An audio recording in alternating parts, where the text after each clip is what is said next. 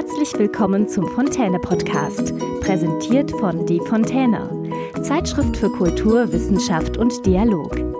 Mehr Informationen unter diefontäne.de. Muhammad Iqbal, der Neckar und Goethe. Auf den Spuren des Dichters und Denkers in Deutschland. Muhammad Iqbal war einer der wenigen Denker, die nicht nur im Islam tief verwurzelt waren, sondern auch eine erstaunliche Kenntnis des europäischen und vor allem des deutschen Geisteslebens aufweisen. So das Urteil der berühmten deutschen Orientalistin Annemarie Schimmel über den bedeutsamen Denker und Dichter Muhammad Iqbal. Wenn man in Heidelberg das Neckarufer entlang schlendert, wird man vielleicht auf ein in Stein gemeißeltes Gedicht stoßen.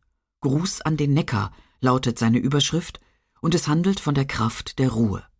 Das lyrische Ich veranschaulicht diese Zaubermacht der Stille, indem es die Naturbeschreibung dem eigenen Empfinden gegenüberstellt und in den letzten zwei Versen das individuelle Gefühl in den Vordergrund stellt, so wie zeitgenössische Literaten der Moderne es zu tun pflegen. Still ist der Berg und der Fluss und das Tal. Es scheint die Natur in Sinnen versunken. Die gefiederten Sänger verstummten zumal, und der Wald an dem Hügel ruht schlummertrunken. Die Karawane der Sterne zieht, ohne Glöckchen klingen auf himmlischen Wegen. Still leuchtet der Mond, die Bewegung entflieht, im Schoße der Nacht sich schlafen zu legen. So stark ist der stille Zaubermacht, dass der Neckar ruht nicht weiterfließend. Nun sei auch du stille, mein Herz, in der Nacht, und schlafe, das Leid in dich verschließend. Dieses Gedicht stammt von dem pakistanischen Staatstheoretiker Muhammad Iqbal. Weshalb schreibt ein solcher Mann einen Gruß an den Neckar? Und was führte ihn überhaupt nach Deutschland? Bei der Recherche zu seiner Person taucht häufig auch der Name Goethe auf. Was verbindet diese beiden Namen und was bedeutet ihre Verbindung für uns, die wir heute in Deutschland leben?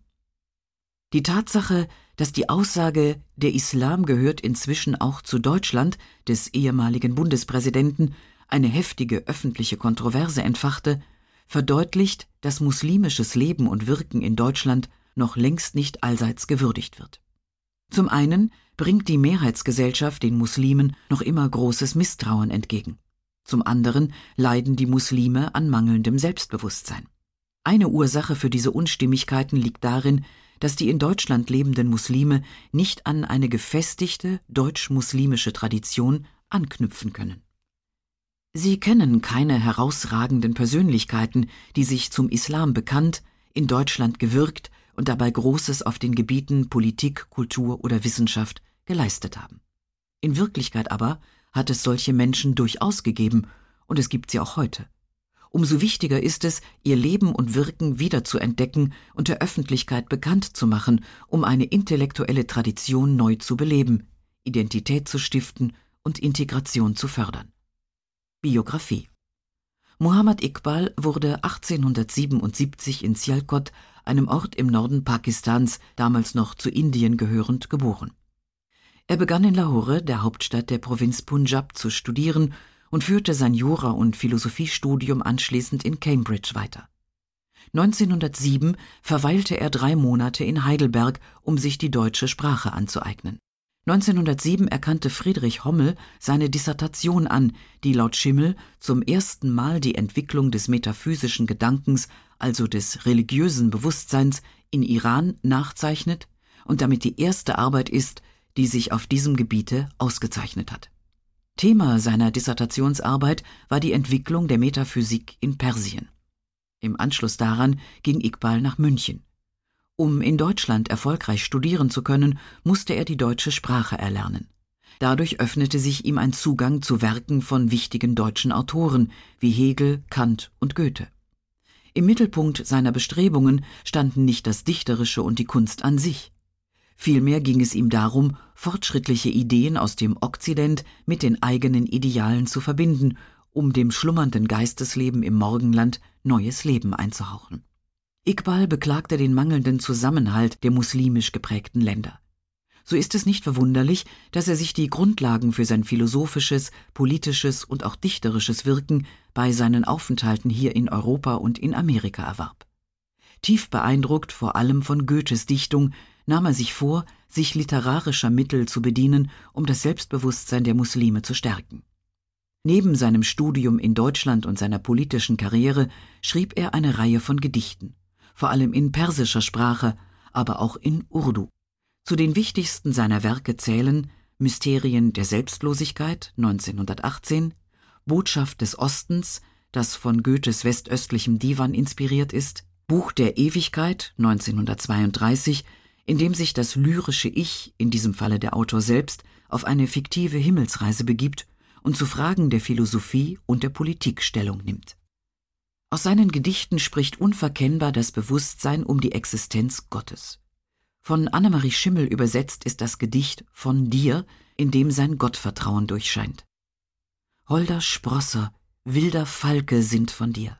Licht und Glut im Weg des Lebens sind von dir waches Herz und Hand voll Erde, Weltenschau, nächt'ger Wandel dieses Mondes Lind, von dir. Perle noch im Meer und Perle schon ertaucht, was mein Mund sagt, was mein Herz noch sinnt, von dir. Ich bin eine Handvoll Staub nur, Wind verweht, Tulpen sind von dir, Lenzregen rinnt von dir, du der Maler, wir die Feder, die du führst. Bild des Jetzt, und was die Zukunft spinnt, von dir. Für Iqbal bedeutete Modernität nicht Verzicht auf das kulturelle Erbe. Er interpretierte Religion und Moderne nicht als Gegensätze. Iqbal starb 1938, rund zehn Jahre vor der Gründung Pakistans. Zwar gilt er als geistiger Vater seines Heimatlands, heute jedoch wird er besonders für sein dichterisches und philosophisches Talent gerühmt.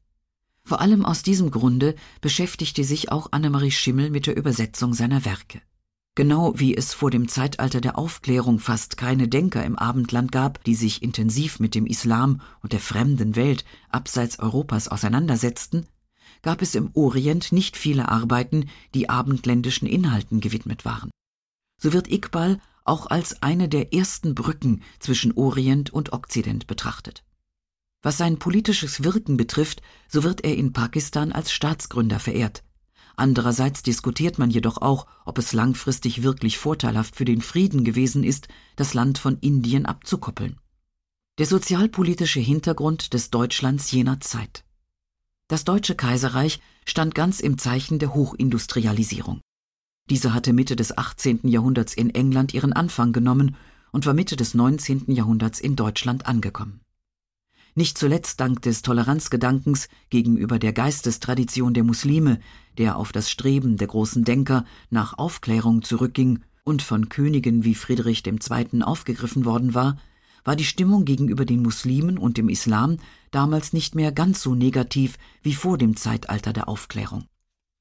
Nach dem Abtritt Bismarcks 1890 kam es jedoch vermehrt zu außenpolitischen Spannungen und zu einer umfassenden Aufrüstung einer weltweit imperialistisch gesinnten Welt. 1907 bekannte sich der letzte deutsche Kaiser und König von Preußen Wilhelm II.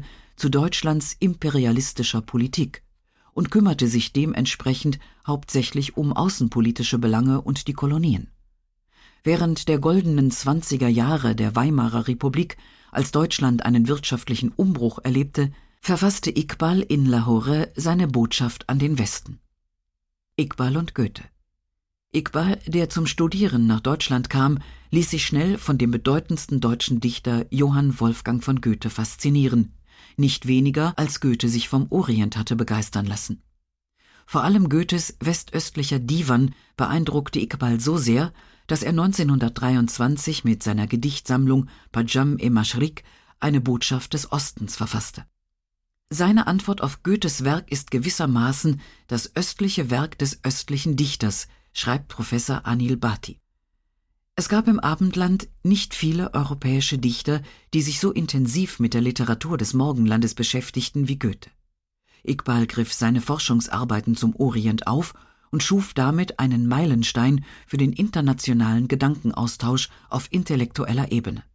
1924 schreibt er in seiner Botschaft des Ostens der Ost sah Gott und hat die Welt vergessen. Der West vergaß Gott und hat die Welt ermessen. An diesem Zitat wird deutlich, was ihm sehr am Herzen lag. den technischen Fortschritt des Westens nach Osten zu transportieren. Studium in Deutschland. Mohammed Iqbal, auch als Alama Iqbal bekannt, gilt als einer der bedeutendsten Alumnis der Ludwig-Maximilians-Universität in München, weshalb ihm zu Ehren am Habsburger Platz der Stadt ein Denkmal errichtet wurde. Dieser Stein wurde 1969 anlässlich seines 30. Todestags von dem damaligen pakistanischen Botschafter Abdul Rahman Khan und dem damaligen bayerischen Kultusminister Ludwig Huber feierlich enthüllt. Der Stein wurde von dem Münchner Bildhauer Karl Oppenrieder geschaffen. Auch in Heidelberg stößt man auf Spuren Muhammad Iqbals. Der enge Bezug zwischen dem lyrischen Ich des Gedichts Gruß an den Neckar und Iqbals Aufenthalt in Heidelberg ist offensichtlich.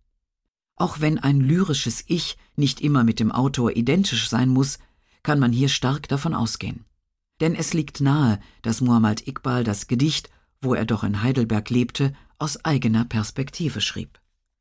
Das sogenannte Iqbal-Ufer, ein circa 1,2 Kilometer langes Teilstück am Südufer des Neckars, ist mit dem Straßenschild Iqbal-Ufer ausgewiesen. Auf einem anderen Straßenschild sind zudem biografische Daten wie Geburts- und Todesjahr verzeichnet, außerdem der Zusatz pakistanischer Dichter und Nationalphilosoph. In den drei Monaten, in denen Muhammad Iqbal in Heidelberg lebte, hat er also tiefe Spuren hinterlassen. 75. Todesjahr. Das Südasien-Institut in Heidelberg hat ein Fellowship unter der Leitung von Professor Sayed Wika Ali Shah eingerichtet, das unter anderem der Vertiefung der wissenschaftlichen Kooperation zwischen Pakistan und Deutschland dienen soll. Abgesehen davon findet sich an Iqbals damaligem Wohnort in Heidelberg eine Gedenktafel, auf der die Stadt Heidelberg Muhammad Iqbal ehrt und an ihn erinnert. So kommt es auch, dass nicht nur Annemarie Schimmel in einer ihrer ersten Vorlesungen von der Universität Marburg über Iqbal als eine Brücke zwischen Ost und West gesprochen hat, sondern dass auch viele muslimische Studierende der Universität Heidelberg in ihm eine solche Brücke sehen. Sie haben im vergangenen Jahr 2013 ein Iqbal-Projekt gestartet, mit dem sie zeigen möchten, dass Muhammad Iqbal als Denker in Europa eine Identifikationsfigur für sie darstellt. Dieses Projekt gibt mir die Gelegenheit, meine religiöse Identität in den Kontext der Stadtgeschichte meiner Wahlheimat Heidelberg zu setzen. Vielleicht kann ja auf diese Weise ein langfristiger Dialog vor Ort entstehen. Hoffentlich inspiriert unser Projekt auch Menschen in anderen Städten Deutschlands, ähnliche Wege zu gehen, betont einer dieser Studierenden. Annemarie Schimmel unterstrich zuweilen, wie sehr Muhammad Iqbal sie als Denker und Dichter faszinierte. Bei einem Vortrag im Jahre 1997 erklärte sie, weshalb sie sich seine Person als Thema ausgewählt habe. Einmal gilt er ja als der geistige Vater Pakistans, das in diesem Jahr 50 Jahre alt wird, zum anderen aber, und das ist ein persönlicher Grund, ist es jetzt gerade 50 Jahre her, dass ich in einer meiner ersten Vorlesungen an der Universität Marburg über Iqbal als eine Brücke zwischen Ost und West gesprochen habe. In dem Gedicht Die Welt, das sie ebenfalls von Muhammad Iqbal übersetzte, tritt der Kosmopolit in ihm zum Vorschein. Die Horizonte, die mein Auge rings erfasst, von meinem Zirkelschlag gezogen sind es Kreise, nicht Sein und Sein ist nur mein Sehen und Nichtsehen. Was Zeit, was Raum, Sie sind in meines Denkens Gleise. Wo ist dein Zeichen, du, durch den ist mein Bestehen? Die Welten sind mein Werk, wo kann dein Reich ich sehen? Im Jahr 2010 lebten 32,5 Millionen ausländische Staatsangehörige in den 27 EU-Mitgliedstaaten. Die meisten ausländischen Staatsangehörigen wurden in Deutschland verzeichnet, heißt es in einer Bevölkerungsstatistik. Demzufolge machen 7,1 Millionen Menschen nicht deutscher Herkunft 9 Prozent der Gesamtbevölkerung aus. Menschen aus mindestens 80 Nationen leben in Deutschland und Jahr für Jahr strömen Tausende von Studierenden aus dem Ausland in die weltoffene Bundesrepublik, ein Land im Herzen von Europa, um an international anerkannten Universitäten zu studieren. Vor rund 107 Jahren war Muhammad Iqbal einer von ihnen. Seitdem gehört er zur Geschichte des Landes und prägt sie bis heute. Hat Ihnen diese Episode gefallen? Dann abonnieren und bewerten Sie unseren Podcast. Mehr Informationen unter diefontäne.de.